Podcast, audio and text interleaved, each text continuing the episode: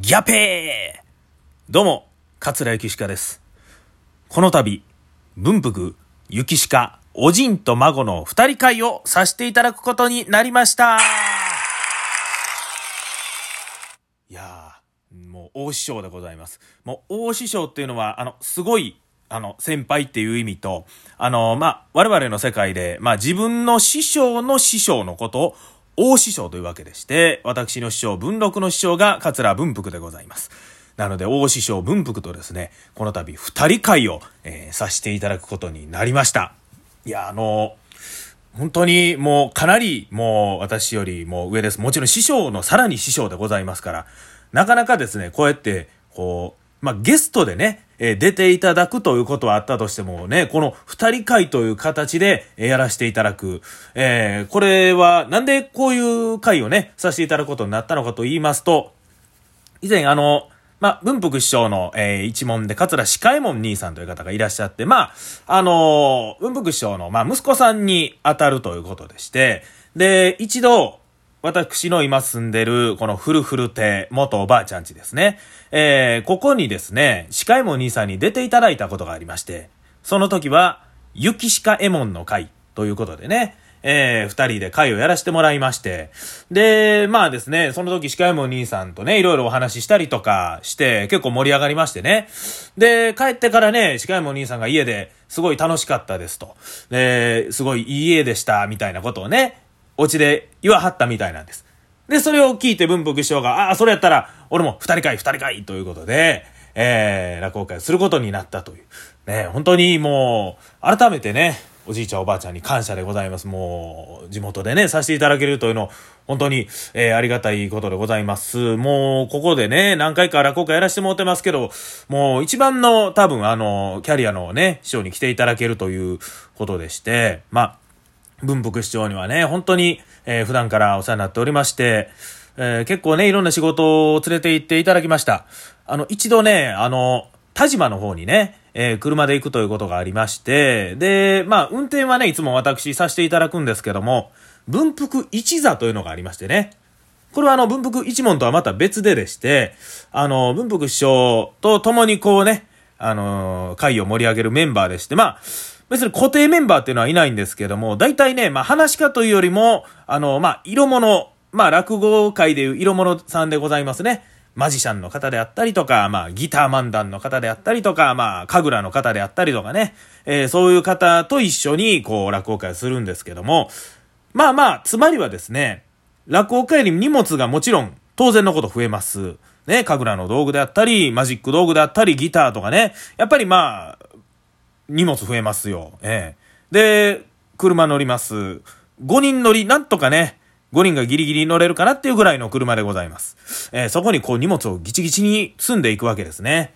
私が運転するんです。なかなか怖いですよ。こう、後ろにこう、びっしり、あの、もう、なんとか法律ギリギリかなっていう、えーちょっと超えてるかなぐらいのね、えー感じで運転するんですけど、なかなかね、あの、スリリングな長距離運転を、えーさせてもらうわけで、で、文福師匠ともなるとね、本当にこう、いろんなとこに交友関係というか、えーありまして、もう、あっち行って、こう、ごちと呼ばれて、こっち行ってごちと呼ばれてということで、本当にね、もう、いろんなとこでごちそういただきまして、お腹いっぱいになるわけですね。えー、腹の皮が張ると目の皮がたるむなんか言いますけども、まあそんな状態で運転するわけですから、もう、でね、こんだけの師匠方を乗せてるわけですから、もうそれは、もちろん安全運転でという緊張感で、えー、なるほど。まあまあ、もうありがたいんですけど、こうね、落語以外のとこですごいこうね、あの、体力を使うという、えー、そんないい勉強もさせてもらいましたけども、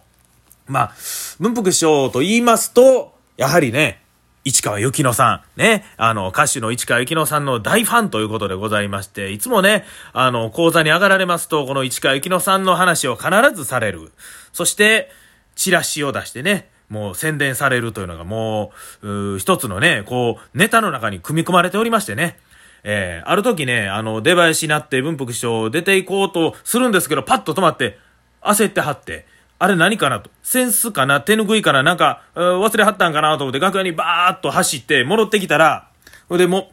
なんかね、小道具忘れたと。小道具忘れた。なんやろ小道具でなと思って、文福師匠の手見たら、市川由紀乃さんのチラシ持ってたんです。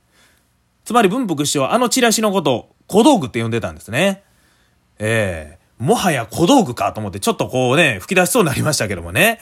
えー、まあそんな文福師匠でございます。えー、一体ね、えー、次の二人会では、どんなことになるのか、もう、私もわかりません。ね。チラシの方もね、もうお師匠に作っていただきまして、もう、フル、オール手書きでございます。もうほんとすごいです。もうチラシもね、ちょっと今日あの画像上げてますんで、えー、見てください。で、出演情報のね、方 URL 貼っときますので、そちらの方から、えー、こちらのね、二人会、そして他の落語会もありますので、えー、また見ていただけたらと思います。それでは、ゆきしかラジオ、スタートです。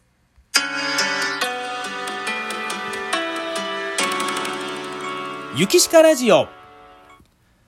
鬼滅の刃にハマっておりましてね。いやー、漫画もね、えー、今出てる漫画全巻買いましたし、アマゾンプライムでね、アニメも全部見ました。いやー、いいですね。あの、内容もいいですけど、この歌がね、えー、リサさんの歌がまた、もういいですね。こう、何でしょうね。この、アニメとか大体そうですけど、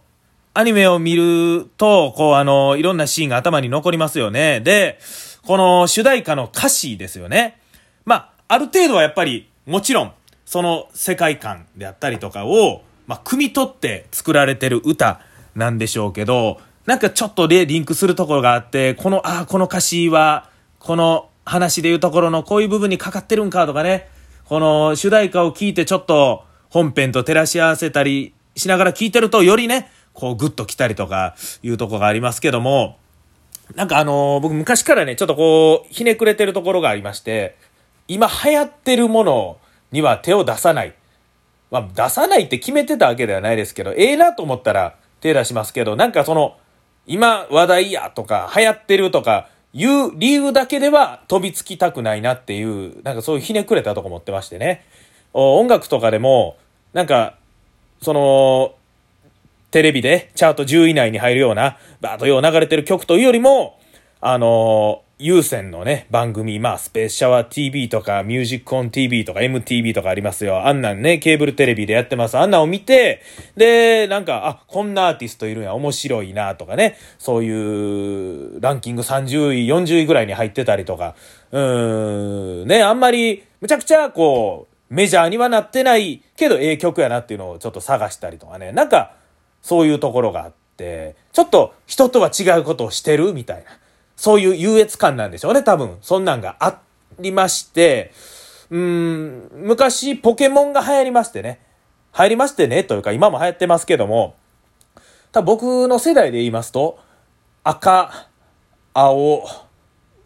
緑か。これで、ピカチュウバージョンか。あんなんがあって。で、その後にポケモン金銀が出て、クリスタルが出て、で、そっから先、ルビーやサファイア、この辺は僕もわかりません。えー、でもね、僕、それが流行ったのが小学校ぐらいの時だと思います。ただ僕はその時にはやりませんでした。中学校ぐらいになって、ようやくポケモンをやり出すというね。えー、あの時そういえばポケモンっていうのみんなやっとったらどんなんやろなと思ってね、えー、やりましたらね、めちゃくちゃハマりましてね、えー、ポケモン面白いなと思ってやってるんですけどね、やっぱりね、あの周りと話が合わないですよね。その時に流行ってるポケモンとはちょっともう、ポケモンの種類も変わってたりして、話合いませんし、ポケモンにはね、通信っていうのがありまして、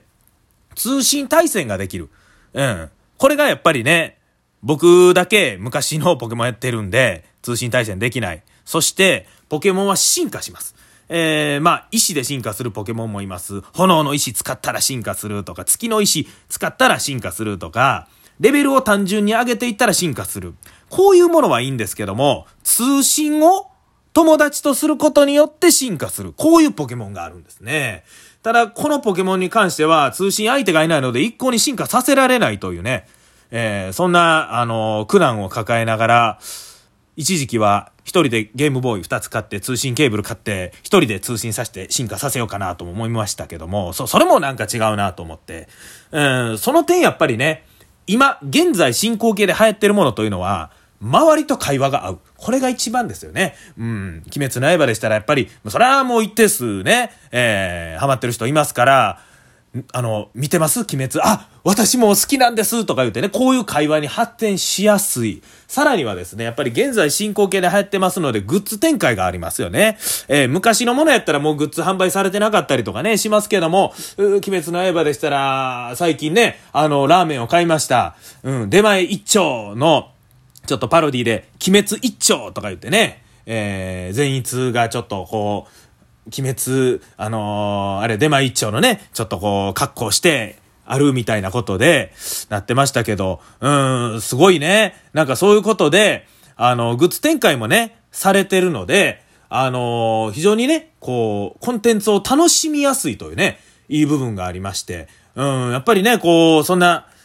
まあまあ、職業柄というか落語家ですからね、やっぱりこう、今の流れに乗っていかなあかんというのもありますしね、えー、そういうので、やっぱり今流行っているもの、そういうものにこう飛びつくとやっぱりメリットっていうのは結構いろいろあるんやなということをね、いろいろ感じておるわけでございますが、さあ、残り1分ぐらいでございます。えー、いやね、ちょっと、まあいろいろ話してきましたけど、この前お会計でね、1000円ぴったりっていうのがありましてね、ぴったり。ね、嬉しいなと思ってたら店員さんもね、お客さん、ぴったりですよとか言って、えー、店員さんからも言うてきて、ほれ帰りしなに、今日は帰り道気をつけてくださいねとか言われてね。どういうことやろうと思ったら、まあ、そのぴったりというのがいいことやとしたら、そこでいいことを使い果たしたから、もう帰りは悪いことあるかもしれんから気をつけろよと言われましたけどね。余計なこと言うなよと思いながら聞いてましたけども。まあ、なんか、ぴったりってね、こうなんか、すごい感覚嬉しいですけど、999円も1000円も1001円も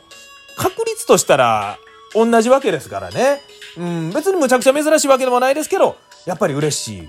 1000円ぴったりやからといって、何か表彰されるわけでも割引があるわけでもないんですけど嬉しい。そんな人間の心理でございます。ゆきしかラジオ、お時間